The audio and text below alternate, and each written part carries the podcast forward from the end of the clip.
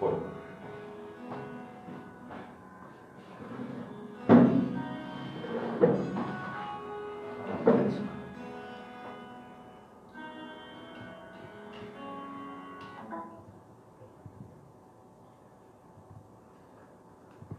Bom dia, bom dia. Estamos iniciando neste sábado o programa Dimensão Espírita, que os usuários do Facebook podem nos acompanhar, eles têm nos acompanhado todo sábado, não só ao vivo, como estão fazendo agora, mas também durante toda a semana e durante todo o tempo, as pessoas têm a possibilidade de ver, de ouvir o nosso programa Dimensão Espírita.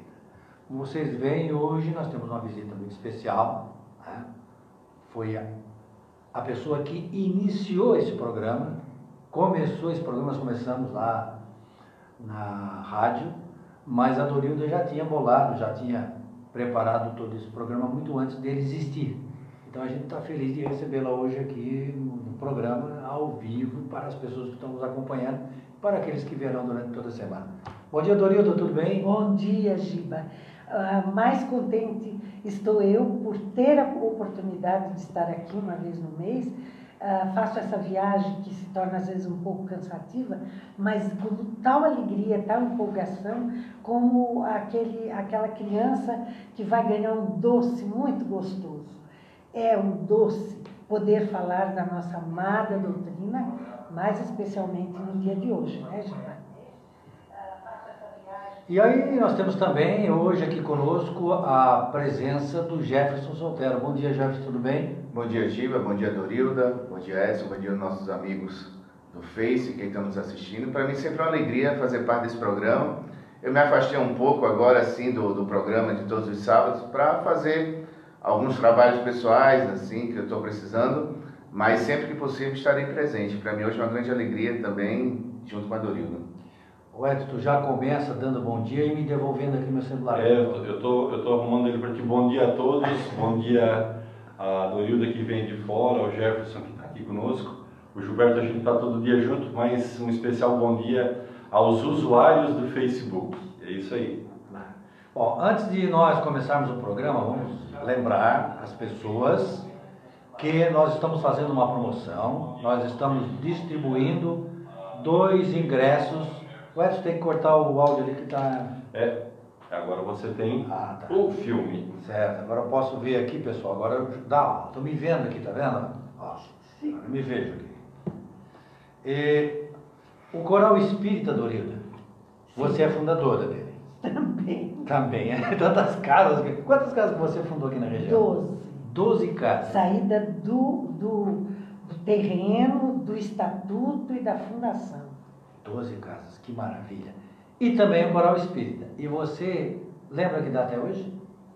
18 de abril. Não, hoje não é 18 de abril, hoje é 13 de abril. 13 de abril. E o que é que aconteceu em 13 de abril? A, a fundação do coral. A fundação do coral, há 17 anos atrás. 17 anos. Hoje a, a Zélia colocou na, no, na, na, no WhatsApp do coral, nosso grupo, é, lembrando essa data, e quando eu estava vindo para cá, eu abri e disse, opa, não posso esquecer de, na presença da Dorilda, aí para as pessoas que acompanham o Coral Espírita, que há 17 anos atrás alguém teve, né, um grupo de pessoas, teve a feliz ideia de fundar esse coral maravilhoso, que estará agora, Dorilda, no dia 17 de, de, mês que vem, fazendo um recital em homenagem ao maestro Valente Zanetti.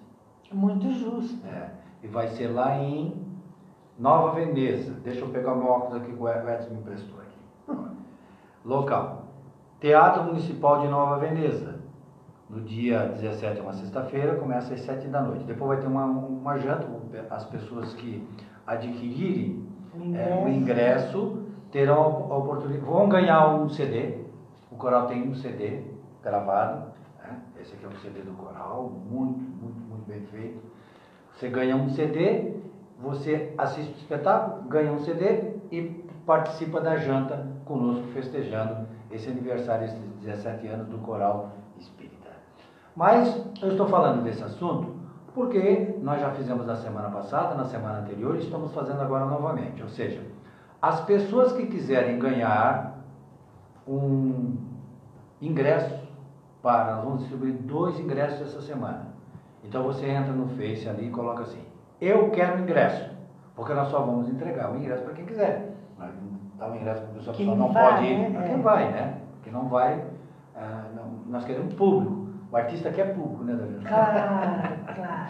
Os aplausos fazem bem para o coração. E, e o Edson, certeza. tu já tens os ganhadores dessa semana? Tenho, estou recuperando os nomes aqui, vai me dar uns minutinhos Ah, sim, depois o Edson vai- comentários. Daqui a pouco o Edson vai informar o nome das pessoas do sorteio dessa Da semana passada, Da né? semana passada. Então, essa semana, se você quiser hein, ingresso desse, você coloca assim: Eu quero ingresso do coral, eu quero ingresso, e nós vamos fazer então o sorteio na próxima semana.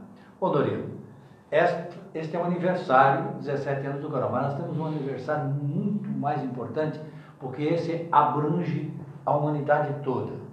né? Humanidade considerando as pessoas da Terra que é a data de 18 de 4 de 1857, ou seja, 162 anos atrás, chegava ao mundo o Consolador Prometido, ou seja, o Espiritismo, através de uma obra maravilhosa chamada O Livro dos Espíritos. Então, quinta-feira, esse programa ele tem assim uma validade principal durante a semana. Então, durante esta semana, as pessoas que nos assistirem, né, o tema é exatamente falar sobre este livro, o Livro dos Espíritos, esta obra que foi escrita por Kardec com auxílio da espiritualidade, ele fez perguntas da espiritualidade e ele nos trouxe esta obra maravilhosa. Nós vamos conversar sobre ela. Quer dar uma explicação assim inicial a respeito de como é que funcionou a, a chegada desse livro? Nós, nós temos a alegria, a felicidade de ainda estarmos aqui na Terra para desfrutar deste conhecimento que Kardec trouxe ao mundo. Veja só, tinha tudo para dar errado. Era uma época de pós-guerra, a França estava em rebuliço, Napoleão se entronizara e, e Kardec era um professor que dedicava-se ao estudo na sua profu- profundidade. Fora educado em, na Suíça, aluno de Pestalozzi, o grande intelectual da educação, e começou então a presenciar a comunicação dos espíritos com os homens. Porque, como dizia ele, a menos que me prove que esta mesa tem cérebro, ah, eu, não- eu, não- eu vou acreditar que há uma força estranha, que há alguém por trás dela movimentando. É bom lembrar, para quem não está acostumado com o assunto, que acontecia o seguinte fenômeno. Eles tinham as mesas lá que eles faziam brincadeira. As mesas se movimentavam, voavam, mexiam, batiam, davam resposta. E era brincadeira de salão.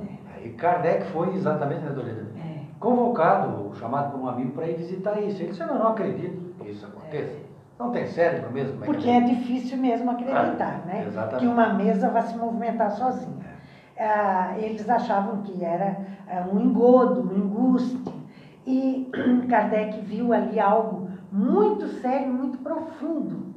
E começou então a pesquisar, mas já no primeiro dia a mesa rela- eh, dirigiu-se a ele como um velho amigo, por pancadas, com o alfabeto, era o número de pancadas, e disse que ele estava sendo aguardado e que neste aguardo ninguém sabia que ele ia na casa daquela senhora, eh, se não me engano era Madame eh, Hermácio Dufault ou era Madame Esperança, que, que haveria aquela reunião aquela noite.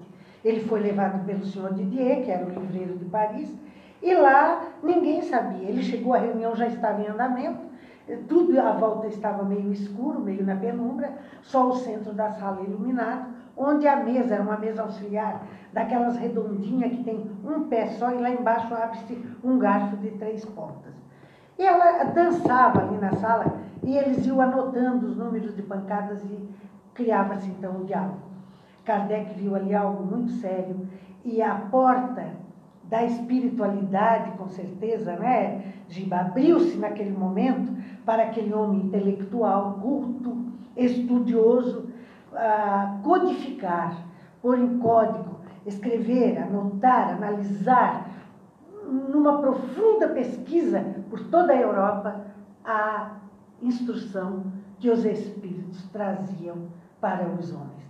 Este momento, assento E 62 anos é só isso, Isso, sim, sim, sim.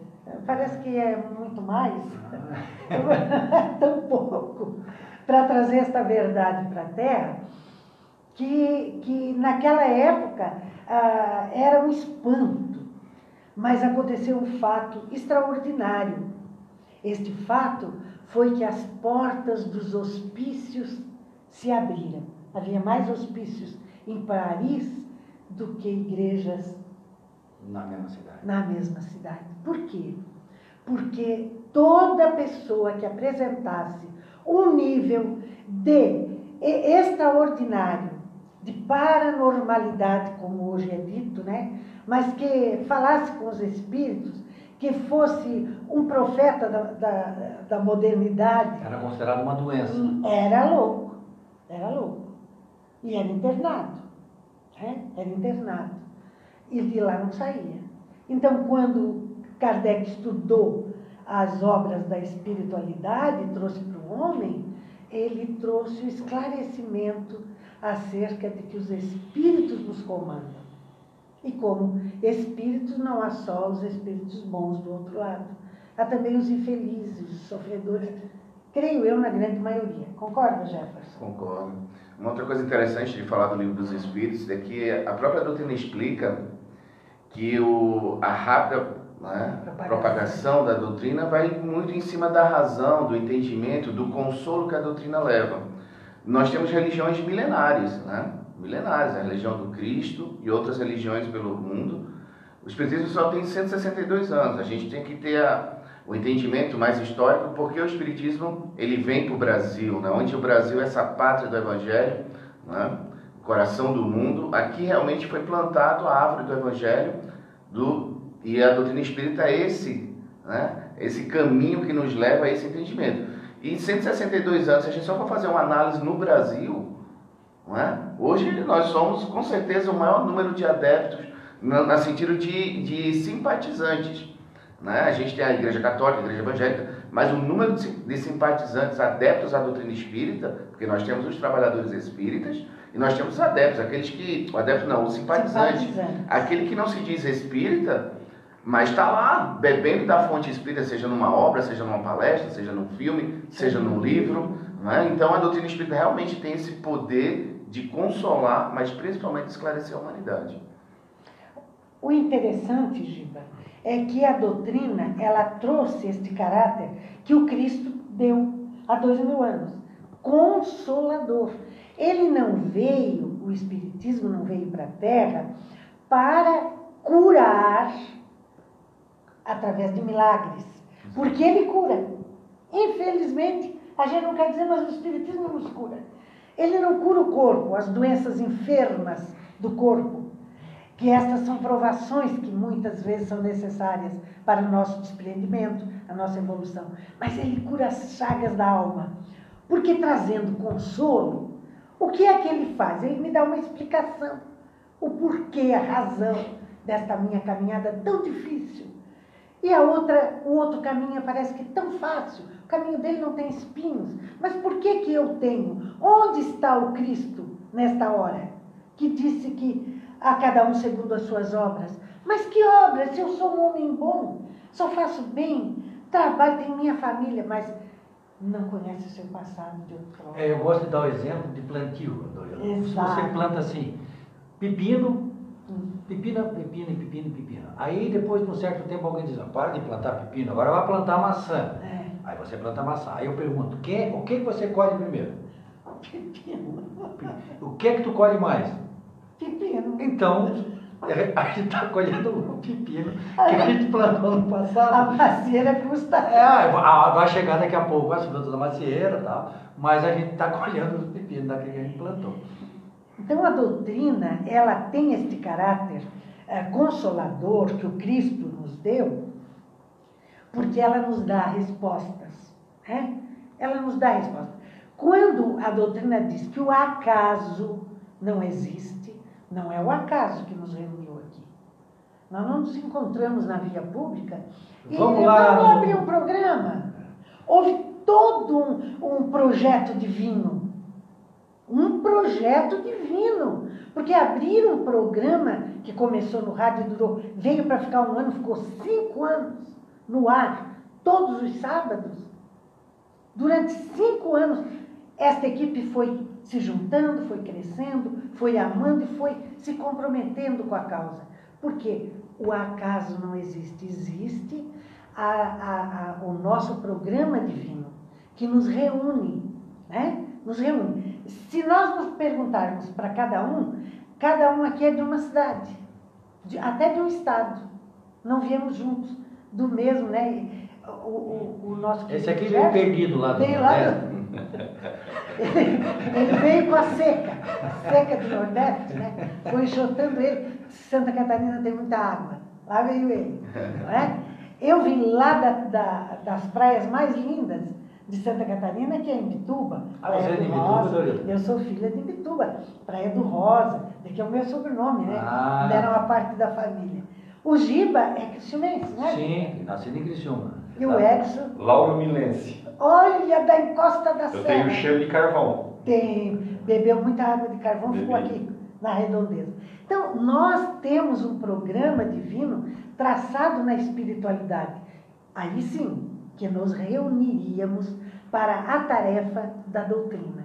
Porque quando a doutrina ela esclarece e te consola, tu te transforma em algo melhor. Tu começa a compreender a razão do teu viver. Começa a te desprender das coisas materiais. Não é o despreendimento do relaxo. Vou relaxar, não vou limpar mais a casa, porque agora eu sou despreendida. Claro. Não vou limpar mais o carro. O, o Jefferson foi me buscar num carro novo, brilhante. Você se trocou de carro, meu filho? Assim, não. Sim, então desce banho dele. então, é, é, é capricho naquilo que nós temos, porque nós lutamos para conseguir, mas não aquele apego que nos torna avarentos, né, mesquinhos, que não sabemos doar. Porque a caridade aprende-se, começa-se a ver que ela é a razão do viver do homem. Doido, esse livro chegou, na, quando ele foi publicado em 1857, com 501 questões. Kardec fez 501 perguntas e os espíritos responderam. Depois, em 1860, ele passou para a edição atual, quer dizer, quantidade de perguntas atual, que é 1019, certo? Você falou em consolo. E o livro começa já na primeira parte, primeira pergunta, fala exatamente de Deus. Já começa com Deus. Nos esclarecendo que Deus é modelo de amor e de caridade. Ou seja, tudo que nos acontece é para o nosso bem. Eu gosto de esclarecer isso. Né? Eu tenho um amigo que diz assim, eu pergunto assim, não deu certo, esse não está tudo certo, mas e quando não dá certo? Quando tu pensa que não deu certo. Tu achas? Tu acha que não está certo. Na nossa concepção a gente acha que não está certo, que aquilo ali não está certo. É, mas não, Deus quer, tudo que Ele faz é para o nosso bem. Hoje, assim, hum. só entrando aqui no capítulo 5 do Evangelho, que é o Bem-aventurados Aflitos, quando ele vai falar das mortes prematuras e dos entes queridos, ele, o Espírito está lá comentando e fala assim, né? Quem és vós, né? Para questionar a justiça divina. Né? Então, realmente esse olhar que a gente tem da vida de criar as nossas próprias leis. Né? Quando a gente vai falar da morte, aí a gente fala, a lei criada é o quê? Primeiro os mais velhos, depois os mais jovens, da família dos outros. Né? Para depois vir na nossa família. Então, na verdade, tem um Deus bom, um Deus justo. E aí o, o que eu vejo na doutrina é exatamente o quê? A fé raciocinada que o Espiritismo defende muito é que a gente precisa da compreensão. Então, todas as religiões que se liguem a Deus, seja com o nome de Deus ou outro nome, acreditam numa força superior. Né? Só que quando as pancadas vêm na sua vida, há uma desconexão. Né? Então, me desconectei de Deus, Deus me abandonou, Deus tudo. Então a primeira pergunta é o que é Deus, né? Bondade e justiça. Então, para nós espíritas, Deus é bom e Deus é justo. Só que muitas vezes nós não compreendemos, como você falou, né? aonde está a bondade e a justiça de Deus nos sofrimentos. Aí entra a doutrina para nos explicar. Essa semana eu fui no médico e aí ele olhou os exames e falou: está tudo bem, senhor Gilberto. Dá graças a Deus, porque o senhor não tem nenhuma doença. Aí eu penso assim, e é para aqueles que, que têm doença, o que, que ele diz? Dá assim, graças a Deus é. que você tem uma doença. Exatamente. Que aí deveria eu... ser. É. Ela é consolador. É. E aí a doutrina vem dizer sim, quando você tem uma doença, como o Edson falou, aí vem a explicação da doutrina. O que está doente é o corpo. como consequência da doença do espírito, toda pessoa que está em tratamento das doenças do corpo está curando o espírito. Exato. E as doenças vêm como uma consequência, muitas vezes para nos alertar, e aquilo que a gente pensa que é um mal, na verdade, é um bem. Hoje. Como, pode falar, pode terminar. É um bem como. Que, como ensinamento didático. Olha, tu está fazendo alguma coisa errada, meu amigo. Isso não te aconteceu por é acaso? É uma maneira de advertir. Claro, não, não aconteceu por acaso. O Emmanuel diz no livro Consolador, que eu aconselho a todos que busquem esse livro também, é como se fosse o livro dos Espíritos, são perguntas e respostas feitas ao Chico Xavier, e é o Emmanuel, o seu espírito lá orientador, que manda as respostas. Ele fala exatamente isso, que todas as doenças físicas são doenças da alma, né? Mas principalmente elas vêm com o verdadeiro objetivo de despertar Sim. a verdadeira mudança. Quer dizer, muitas vezes você precisa adoecer fisicamente para perceber que a sua mudança tem que ser espiritual. Então, naquele momento realmente que você recebe o diagnóstico da doença, é uma dor muito forte, é uma surpresa, é um medo, mas muitas vezes ali é que está começando a verdadeira cura.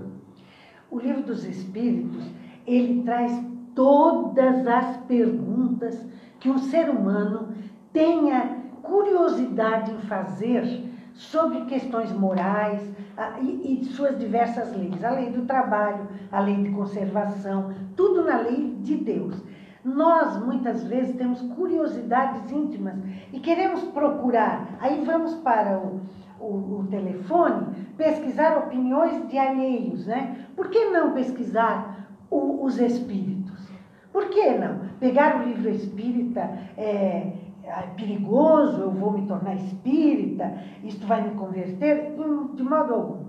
O espírita, ele chega à casa espírita por dois, dois caminhos. Primeiro, ele chega pelo sofrimento. Ele está em sofrimento, não encontrou apoio em lugar nenhum. Ele chega e diz assim: Eu já corri tudo. Eu já fui em todos os médicos, em todas as igrejas. Aí ele já está com o rosto no chão e os pés para cima. Então ele está, o rosto está arrastando no chão. Ele, a autoestima dele caiu, desapareceu, o respeito a si mesmo, ele está revoltado, ansioso, angustioso, angustiado e crendo até que vai tirar a própria vida. E ele então encontra a porta da casa espírita que lhe acena com a consolação e as explicações, e a grande maioria permanece lá. Ou então, pelo amor, pelo estudo, que são raros, né? Mas aquele que vai acompanhar. Também, dizer, eu vou curiosidade levar, de conhecimento. É, vou levar o Giba, que o Giba está sofrendo, é meu amigo. Um exemplo. Chega lá, o Giba pode não voltar, mas eu fico. Porque me atraiu a, a curiosidade, o interesse pelo estudo, e eu vou então pesquisar nas, no estudo aquilo que me satisfaz e encontro a resposta para a minha existência. Então é assim que a gente acaba se tornando espírita. E nós encontramos perguntas das mais simples às mais profundas. As questões do suicídio. O suicídio é uma chaga na nossa sociedade. O livro dos Espíritos já trata isso há 162 anos, com uma naturalidade, uma explicação, uma lógica, uma clareza de propósito, que a criatura, ao ler, vai compreender que ela não mata a sua vida, sua existência. Nunca.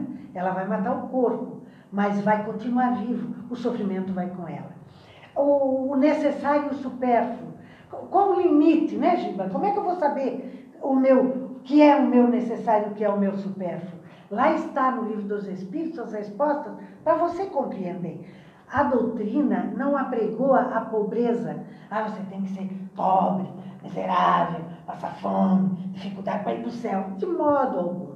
É uma questão da letra que interpreta. Porque aquele que recebeu muito, muito tem para dividir, para repartir, para criar a indústria, para semear a, a educação de forma que a terra se modifique. Todos nós na terra, meus irmãos, somos missionários. Todos nós somos missionários. A, a, própria dona de casa que está lá cuidando dos filhos, lavando a louça, varrendo a casa, estendendo a roupa no varal, servindo o almoço, é uma missionária da mãe, da família dos filhos, do marido. Né? É a missão da, daquela mulher. Aquela intelectual que está lá na tribuna defendendo uma tese, descobrindo uma vacina, é uma missionária. Então, na Terra, cada um tem uma missão a cumprir. Agora, tem que saber fazer, né, gente? Agora, o que as pessoas às vezes confundem é assim: grandes missões.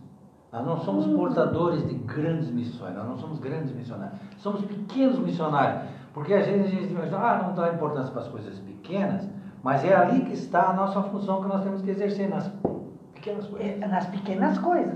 Porque é aí que nós moldamos o Ah, eu estou esperando a hora que vier uma coisa, aí eu vou, vou fazer. Não, é para fazer nas É. pequenas coisas. Tu estás colocado no local exato aonde tu tens que executar a tua tarefa. Ah, muito, eu acho interessante, muitas pessoas né, olham os. Eu também olho, acho maravilhoso, os Médicos Sem Fronteira, o, essas, essas ONGs que atendem lá na África, crianças desnutridas, né, ah, enfermeiros que vão para aquelas cidades longínquas lá, mas às vezes do lado dele há uma necessidade do trabalho missionário Dentro de casa. dentro da própria casa, né? dentro da própria sociedade que ele se encontra, dentro da própria escola. Hoje nós não temos tempo de olhar nos olhos de alguém. né? Nem o professor tem tempo de olhar. Ele dá aula em duas, três escolas, ele tem a família em casa que ele precisa cuidar, ele tem o Facebook para atualizar, ele tem o carro para pagar prestação, então ele quer trabalhar mais e mais e mais. Mas se ele dedicasse-se a olhar aos olhos dos aflitos, as coisas em sua volta se tornariam diferentes. Então, nós não temos necessidade. Claro que existem os grandes missionários que se deslocam para aquela tarefa em determinado ponto, porque é lá que eles devem estar. Mas cada um de nós aqui, ó, tem uma função que Deus colocou nas mãos para executar. E o livro dos Espíritos, meus irmãos, você não precisa se tornar espírita, não precisa, mas você tem obrigação de se instruir. A instrução espiritual em nossa vida é fundamental. Ela é ponto de honra, de dignidade, porque nós temos que ter ética, caráter, bondade. E isso a gente não encontra nem na farmácia.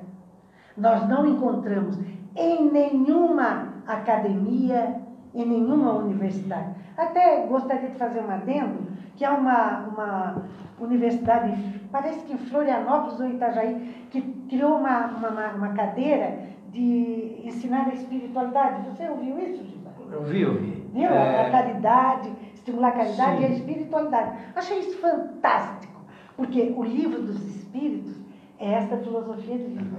Até assim interessante essa questão da missionário, ser missionário, de juntar a doutrina espírita. Eu pensei no meu trabalho, assim, quando eu me encontrei com a doutrina espírita foi pela dor, mas eu já vou mais agora para a parte final, assim, não final da minha vida, da minha existência, mas nesse momento atual que eu estou passando, não é? Porque a gente não sabe qual é o É, momento. já tá ficando no final da É, final, não calma sei, lá. não sei, não sei, a vida tem é... Eu não muitos anos pela frente. contigo, não.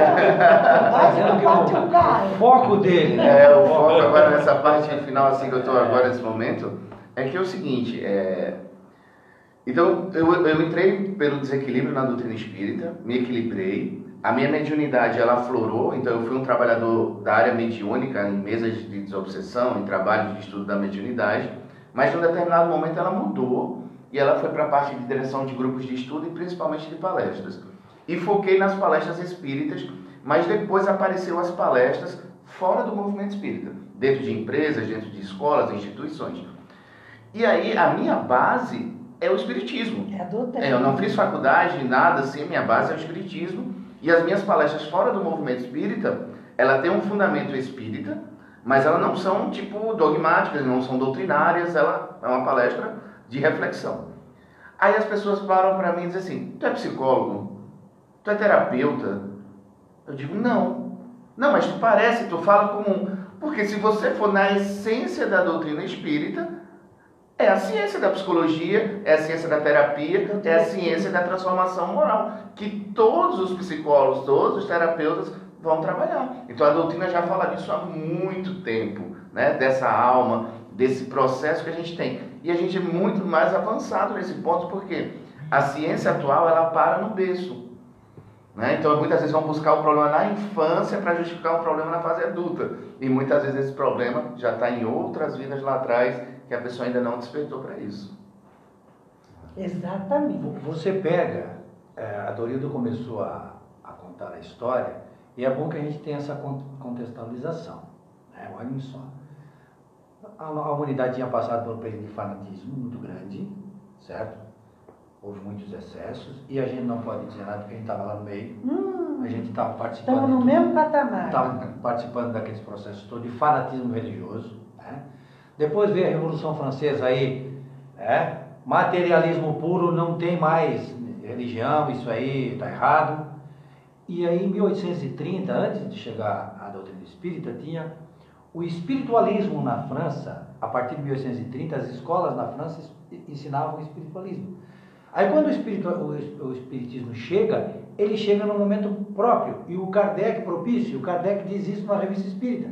Se ele tivesse chegado antes, ele teria sido massacrado pelo fanatismo. Se ele tivesse chegado depois, um pouquinho depois, ele teria sido massacrado pelo materialismo. Ele chegou no momento certo e por isso que a obra se encaixou perfeitamente no contexto histórico daquela época. E é, é- então é fruto de todo um trabalho da humanidade, de elaboração da humanidade. Os espíritos vêm nos trazer a mensagem espírita, mas dentro de uma linguagem que a gente entenda. Eles não pegaram e criaram uma filosofia toda diferente e trouxeram, ah, estamos trazendo isso aqui lá do planeta Netuno para vocês. Não, eles encaixaram a, a- a- tanto é que você coloca aqui, aqui no livro dos Espíritos, o Kardec pergunta, é, Deus é isso, Deus é aquilo, todas as, é na pergunta que está, Exatamente. e não na resposta. E não na resposta. Porque o Kardec já tinha esse conteúdo, É, já estava nele. nele esse conhecimento. E, e eu sempre pergunto assim, eu fico maravilhado com as perguntas mais do que com as respostas, porque com as respostas estão dando espíritos maravilhosos. Que tinha um conhecimento Sim, de causa. mas as perguntas, as perguntas são espetaculares de alguém que já conhecia a filosofia espírita. Por isso que o Kardec intitula essa obra de Filosofia Espiritualista. O livro aparece com o nome Filosofia Espiritualista, Filosofia Spiritualiste, o livro dos espíritos, né? Então, por isso que ela tem essa conotação Conotação de ser lógica, filosófica, de ser lógica. A pessoa que lê essa filosofia, seja ela de qualquer religião ou de não ter religião nenhuma, porque também não tem problema, você lê e diz, não, isso aqui tem uma lógica. É um raciocínio que nos conduz a essas respostas. Ô Giba, um dos, um dos, uma das principais perguntas que tem na doutrina e que realmente une todas as filosofias, eu acho que é uma pergunta que todos gostamos aqui, mas eu sei que o Giba tem uma particularidade com ela, sobre quando ele fala sobre qual guia e modelo que nós devemos seguir. Hum. Né, Giba? Fala ali, porque ali ele já determina quem é a pessoa que você deve olhar se É, espelhar. eu, eu sempre digo assim, ó, às vezes as pessoas, ah, eu estou desiludido com a religião tal porque o determinado religioso daquela religião se perdeu. Ah, eu não vou lá porque eu soube que tal pessoa que está lá presente naquela, naquela instituição eh, não é. Pessoal, o Espiritismo é bem claro. Nós só temos um modelo, nós só temos um guia, guia perfeito que é Jesus, que é a resposta que eles dão. Não alicerça a sua fé em cima do Giba. Ou em cima do de, ninguém, do- do- de nenhum de nós. Porque nós somos seres falíveis. Estamos aqui lutando para nos melhorar a cada segundo que passa na nossa existência. Nós caímos. Aí quando levantamos, puxa, caí de novo no mesmo erro. E a gente sofre a beça. Alicerce-se na codificação no modelo Jesus. Ele é tudo.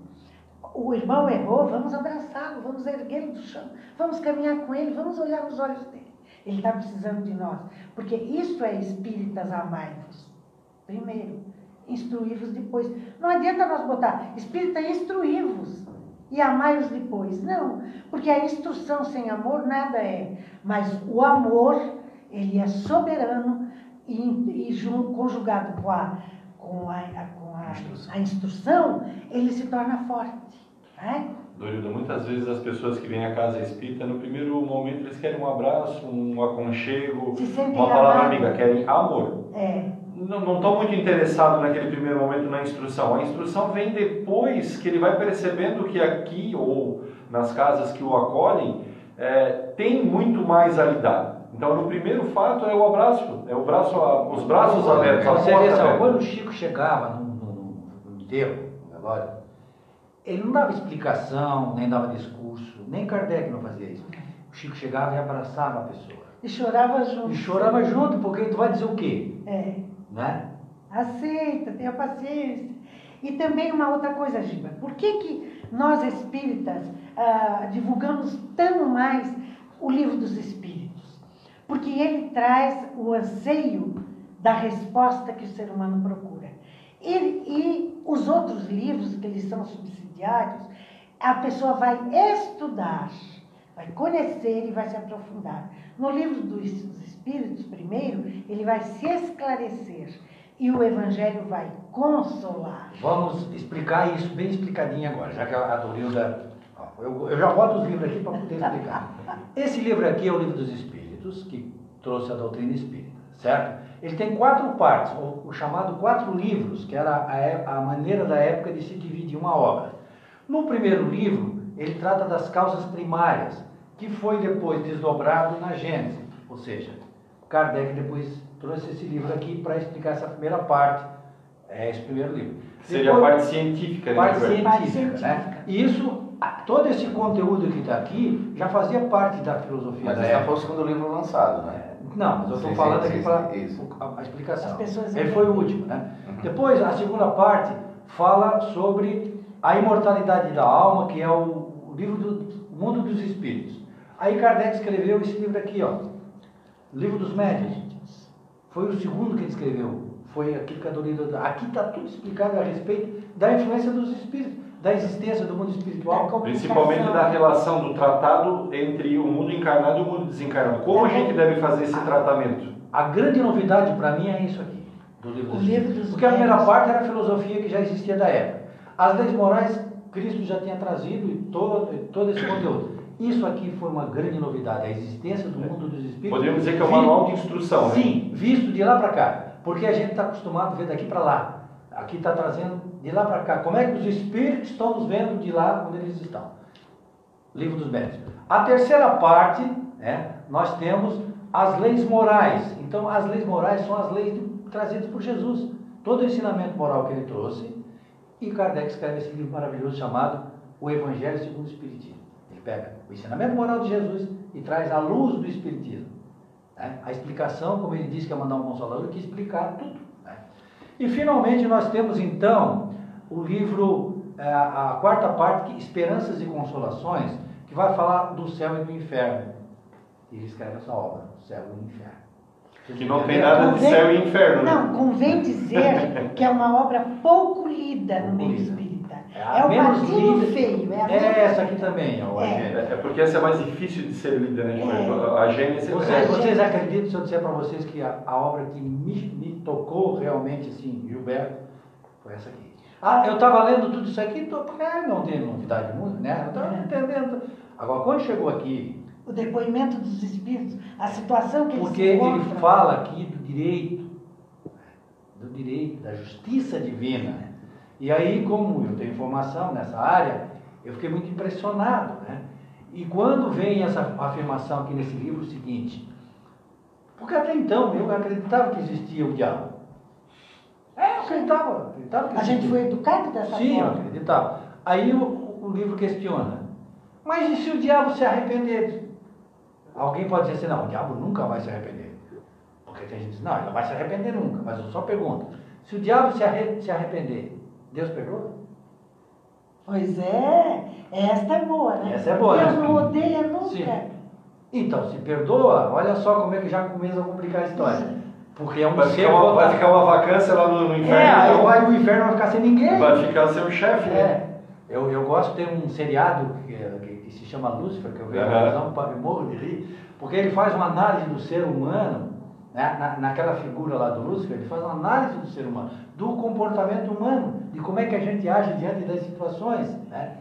E aí, eu, é, é, aí quando chegou nessa pergunta, para mim, ah, mas se o diabo se arrepender, Deus perdoa? Aí eu disse, pois é, né? Aí acabou o diabo. Aí como é que fica? Aí acabou o diabo. Se dissolveu o inferno. Eu acho interessante aí, nesse, nesse Boa, dissolver o inferno. Né? Nesse ponto do, do, do perdoar, de se Deus perdoa o diabo ali, ele está focando na figura do diabo, por exemplo, né? Que o diabo fez um monte de erro na vida, e como você falou do Lúcifer, o ser humano somos nós, né? Fazendo um monte de erro. E se ele se arrepender? Se ele se arrepender, Deus perdoa. Aí eu volto para Jesus mais ou menos nesse entendimento, só para a gente ver a nossa inferioridade. Porque ele diz assim para a gente, Jesus, né? Perdoai não sete vezes, mais setenta vezes sete, Lúcifer, o diabo, o cara que atrapalhou tua vida é? Então aquela pessoa que está te machucando, a lição do Cristo diz, perdoai sete vezes, setenta vezes. Aí o cara, é impossível, mestre. É impossível perdoar, olha o que ele fez. Aí ele disse, não, espera mais um pouquinho que eu vou te dar outra lição. Esquece perdoar 70 vezes 70. Isso é fichinha. Tu tem que amar. Nossa, aí, aí complica. Aí complica. Aí complica, porque. Além de perdoar, ainda vou ter que amar. É difícil. Por isso que a gente vai pegando a doutrina, a doutrina tem que ser estudada de uma forma racional. Eu, eu, tipo assim, eu já montei uma palestra com o que o Giba falou, com o que a Dorida, com o Edson, porque ele está aqui dizendo o seguinte, né? Que o principal modelo que nós temos na vida é Jesus. Ponto. Não se Ponto. discute. Não se discute. Então qualquer pessoa abaixo. Ah, Chico Xavier, tá abaixo. Ah, Gandhi, o Papa, tá abaixo. Allan Kardec. Allan Kardec está abaixo. Então, assim, são imperfeitos. né? Então, o que acontece é o seguinte: errou, qualquer pessoa errou com você, faz parte do processo de imperfeição daquela pessoa. Agora, o problema é seu. Se você vai querer perdoar, se você vai querer. Ele errou. Essa pessoa que errou já está perdoada por Deus e por Jesus, que exige dele, num determinado momento, volte para o bem. Então, aquela pessoa que errou já está resolvida com Jesus. Agora é você que é a vítima. Né? E aí acontece é o seguinte: se você não tiver uma base de sustentação, você vai viver no vitimismo acusando. Você vai para a doutrina e a doutrina vai dizer: não, tudo bem, ele errou, ele vai responder pelos erros dele. Agora você está respondendo pelos seus É. e o que você vai fazer para se modificar? Porque não é só perdoar, não. Você tem que amar. Aí a pessoa diz: não, é impossível. Essa doutrina não é para mim. E a doutrina ainda não é para todo mundo. A, Porque precisa realmente ter uma clareza de esclarecimento para ver de entendimento. a, figura da parábola, na figura da parábola do filho pródigo, relata, Jesus faz um desenho muito bonito do pai, né?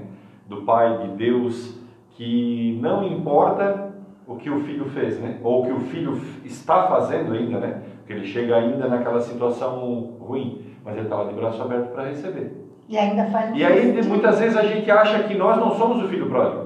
Nós somos o que ficou trabalhando. Pior Só que ele, ele põe uma característica no que ficou, a inveja.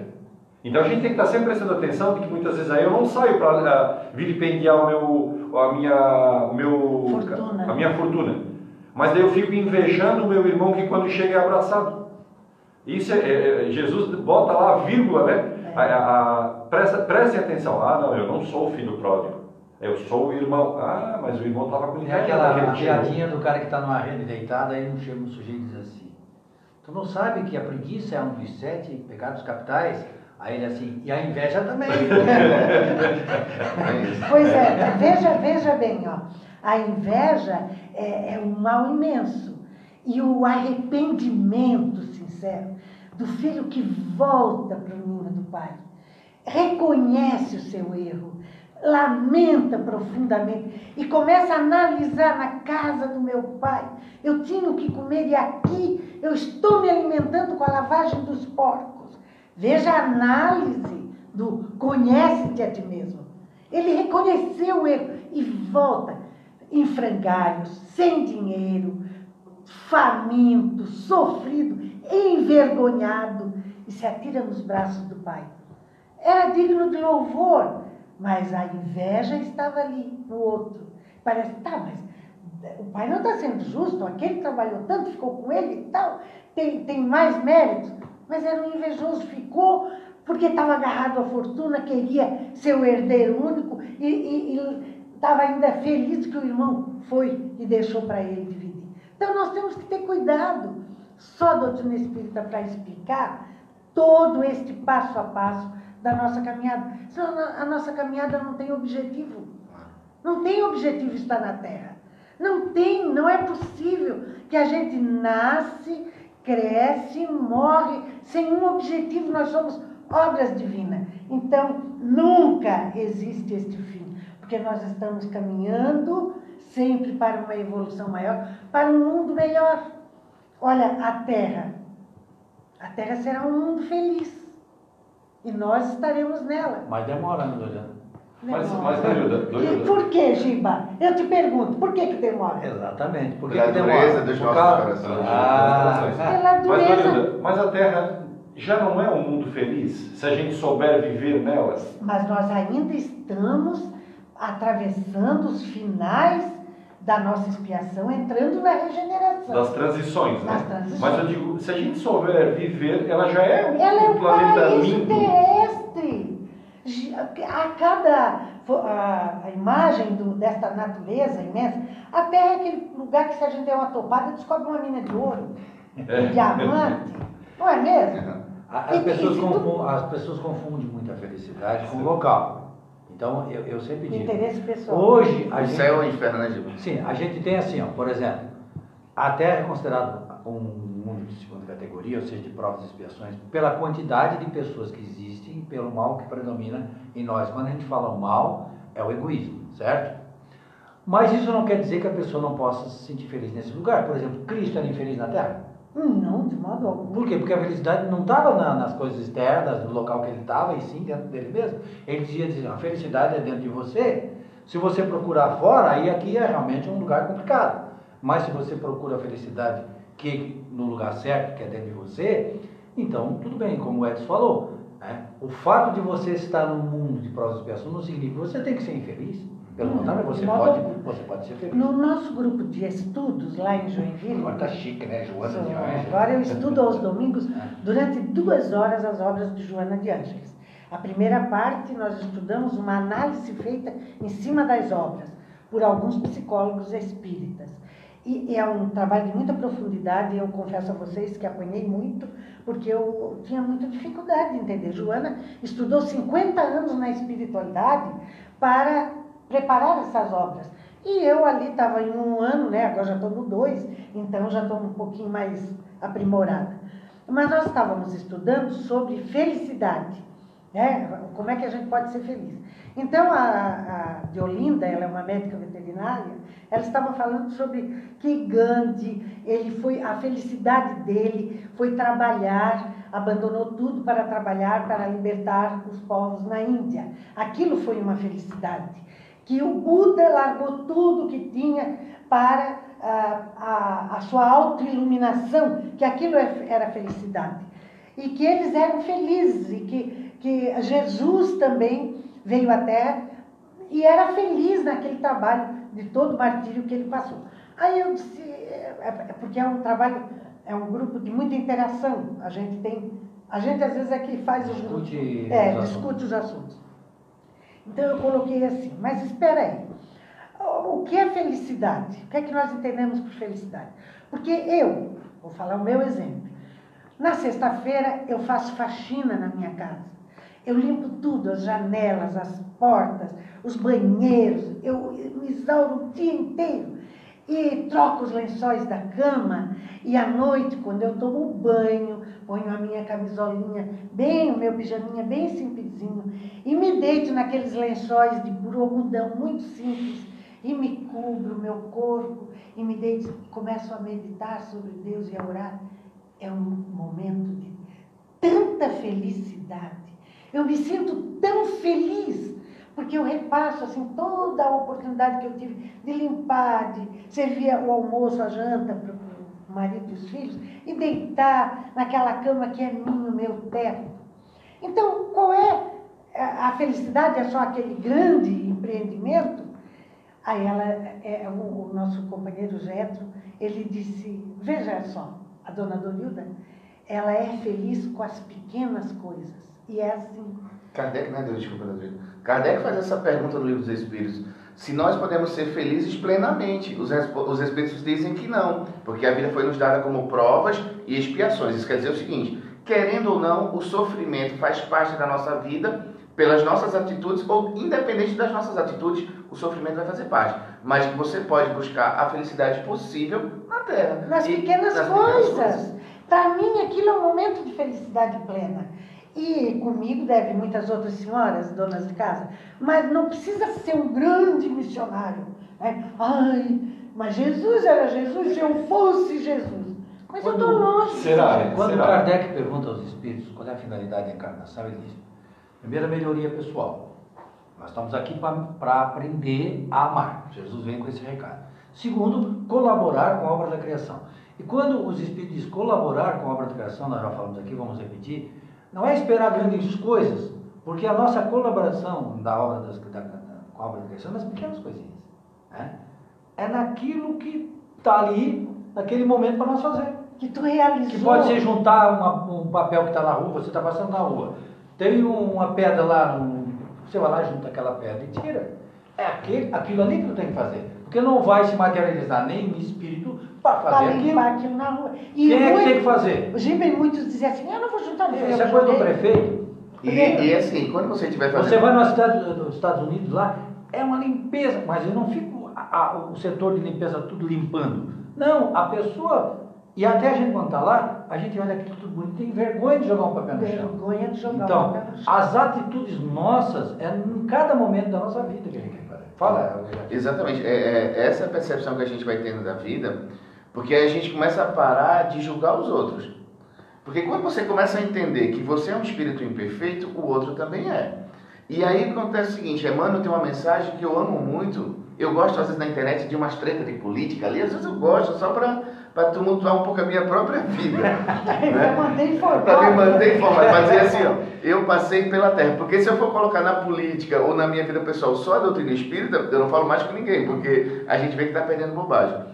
Então, assim, a gente está num mundo de transição, e aí Emmanuel diz o seguinte, que as pessoas querem mudar o mundo, mas não conseguem mudar três, quatro pessoas dentro de casa. Exatamente. E às vezes não consegue mudar a si mesmo. Então, quer dizer, às vezes você vai ver as pessoas querendo mudar as pessoas, que a política tem que ser assim. Vou te dizer umas verdades. Vou te dizer uma verdade. Vai Quer dizer, eu escuto essas pessoas falando, aí eu digo, não, eu vou ser é, uma pessoa materialista fora do espiritismo. Porque senão eu não tenho nem diálogo com ela, porque a gente já vê na, na frente da pessoa que ela tá. Aí a pessoa diz assim, Jefferson, mas você é contraditório. Esses dias eu recebi isso. Você fala da doutrina e faz isso às vezes. Não, amigo, você tem que entender a A doutrina. doutrina do Cristo. É, é, é meu. É, é, quando você vai entender a doutrina espírita, você sabe que eu tenho que falar da doutrina espírita, que eu tenho que divulgar o bem, mas nem sempre eu vou conseguir fazer aquilo tudo. Então não misture por eu estar falando bem. Aí eu me lembro da, da Joana de Anjos pelo Divaldo. Você está sofrendo e está fazendo bem, que bom. Imagine se você não estivesse fazendo. né? Você sofrer é, as dores da vida sem fazer o bem é uma coisa e é duro. Agora, se você está fazendo bem, não quer dizer que você vai ser perfeito, mas pelo menos você já está num processo de melhora. Isso somos todos nós. Eventualmente, eh, entre nós palestrantes, eh, sempre sai essa conversa, né? Que eh, a gente sobe a tribuna, estuda a doutrina, sobe a tribuna, fala de coisas, e o Gilberto usa esse exemplo quando a esposa dele, Raquel, cobra dele algumas coisas, e a minha faz a mesma coisa, diz assim, ah, tu fala na palestra, depois aqui em casa tu não faz. Digo assim, é, mas eu já estou começando a aprender a falar na palestra. Depois eu, eu vou começar a praticar, porque é assim. Né? A gente tem que estudar e aprender a teoria para depois botar na prática. Claro, é, é, passa a ser hi- hilário, mas a- tanto a esposa do Gilberto como a minha, elas estão certas. A gente, quem que vai para a tribuna? Vai descer Allan Kardec em todas as tribunas das casas espíritas para falar de espiritismo? Não. Os imperfeitos estudiosos do espiritismo é que estão falando de espiritismo. Uma coisa que eu acho E lindo- dia a gente apanha. É, uma coisa que eu achei linda, assim, eu descobri uma obra do Kardec chamada é, Reflexões e Máximas de Allan Kardec. Aí ele diz uma coisa assim que mistura muito com Jesus, gente, estava falando do filho pródigo. Ele diz o seguinte, pouco importa os seus antecedentes. Importa se você decidiu se transformar, você será um bom espírita. Então, quer dizer, as pessoas esperam que o antecedente seja perfeito para que a pessoa faça espírita. Um dia fala para mim, mas Jefferson, aquela pessoa é palestrante? Eu digo, graças a Deus. Graças a Deus que ela está se transformando. Gosto muito de, de lembrar sempre Paulo de Tarso. É um assassino, ele era um assassino. E se tornou o maior, maior pregador que O teve. maior cristão, O né? maior E cristão quando- pregador. E ele era assassino. E quando a luz o cega, ele não faz um monte de questionamento, ele só pergunta, Senhor, o que queres que eu faça? Ele não faz outro questionamento, a gente vai Quando ele perguntar. desperta, Não, mas- peraí. é, se é a gente, trás a gente- passa. O que, que quer que eu faça É, ele não olha mais para trás. No, no termo do direito tem um termo que é jacutinga, né? Jacutinga é a, a, a ficha corrida da pessoa. Então todo mundo tem. É, Talvez a minha tenha só uma linhazinha lá. Tem outros que tem muita. Quer dizer, os crimes cometidos ficam lá marcados na delegacia e o, e o delegado, quando ch- chama alguém, puxa a jacutinga. Imagina quando se puxar a nossa jacutinga da vida espiritual. Se a gente fosse olhar para ela que teria assim metros de comprimento, a gente não faria mais nada. Ah, eu tenho tudo isso para resgatar, eu não vou ser palestrante, eu não vou ser, eu não vou ser o melhor cristão ou me melhorar na- no, no meu, no meu íntimo para ser o melhor cristão. Ah, olha o tanto de coisa que tenho ruim para não. A gente tem que olhar para frente. Ué, assim, é, é, nesse que você está falando, é, é porque assim, eu particularmente eu sigo meio a linha da Dorilda, né? Uma linha É dura. discípulo, é dura, discípulo. é, é uma linha dura e direta. Quer dizer, Pega as, pesado, né? as minhas madrinhas, assim, são duas pessoas bem leves. É é a Dorilda e a Esther. Ah, é, são, são uma coisa leve. São coisas leves. Aí a pessoa chega pra mim assim, eu com conhecimento espírita, Jefferson, me explica, o que é que eu fiz para estar passando por isso? Eu digo, você ainda não tem maturidade para saber o que você fez. Mas te acalma que aos poucos você vai perceber que você fez muitas coisas. Porque Deus é bom e Deus é justo. Então, se Deus é bom e Deus é justo, pergunta no livro dos Espíritos, se você está passando por essa dor, a causa é justa. Agora, o que falta é você parar, refletir. Por quê? Na hora que a gente está sofrendo, o Giba falou aqui, que o nosso principal problema é o egoísmo e o orgulho. Então, quando a gente está sofrendo, a gente não aceita. Esses dois sentimentos vão ser aflorados. Né? Você vai muitas vezes dizer assim, poxa, mas olha o que fizeram. Realmente foi duro o que fizeram com você. Mas se foi com você, era para você. Senão não teria acontecido. Agora, remonta os cacos. Aí tem aquele ditadinho popular que é verdadeiro. Aceita que dói menos. Mas a aceitação não pode ficar só na aceitação, tem que se transformar em resignação. Resignação quer dizer o seguinte: faz parte do processo da minha vida, mas agora eu compreendo a necessidade dessa dor. E essa compreensão aí, sem dúvida, no livro Eu dos vi um Espíritos. palestrante, nós estamos quase chegando no final do programa, dá o seguinte exemplo, levanta o braço para trás, Adolino. Faz conta que você não tem esse braço aqui. Sim. Bom, Você não tem? né? Olha aqui, a Adolino não tem esse braço. Se ela for um espírito inferior, o fato de ela não ter esse braço vai causar muito sofrimento, Adolino. Com Vai certeza. criticar Deus, vai, Nossa. vai ser um sofrimento da E vida. considerar injustiça. Mas se a Dorida for um espírito superior, vai fazer diferença esse braço que ela não Não, tem de modo algum. Então, olha só, é a mesma coisa. Ela não tem o braço. Mas são dois comportamentos diferentes. Provas e expiações. É, são dois É, comportamentos é- diferentes. é- é o exemplo do meio Pode voltar com o braço aqui já no lugar. Tem- Já ressuscitou. ah, meio copo d'água, né? Para alguns a gente coloca e a pessoa diz assim, tá, mas só meio copo d'água? Para outro tu vai dizer, muito obrigado, esse meio copo d'água já vai me matar a sede. É, é a visão de como tu enxerga sempre pelo lado positivo e pelo lado negativo, né? Então, sejamos positivos. É muito importante ser positivo. Edson, é, é porque nós temos aquele povo lá que está esperando no horário né, certinho e tal. Que É, pena que é já que chegou pena, a nós hora. estamos chegando. Mas o Edson tem o, o anúncio das pessoas que ganharam o ingresso aqui do. Gilberto, Ah. eu já vou anunciar. Na, na semana passada, o nosso amigo Flávio de, de Morro da Fumaça foi quem pediu o ingresso, então ele, nós, já, nós nos comunicamos. Na, semana, eh, na outra semana, na semana passada, quem pediu foi a Simone Fernandes e a Jaqueline Moraes Lima Lopes. E hoje, o quarto que fecha os quadros que a gente eh, ia dar é a Andréia Regina Biava Dalmolin. Mas eu gostaria de deixar um abraço, inclusive o Reinaldo Rippers, nosso querido maestro do Coral Espírita, em especial mando um, um abraço para a Dorilda.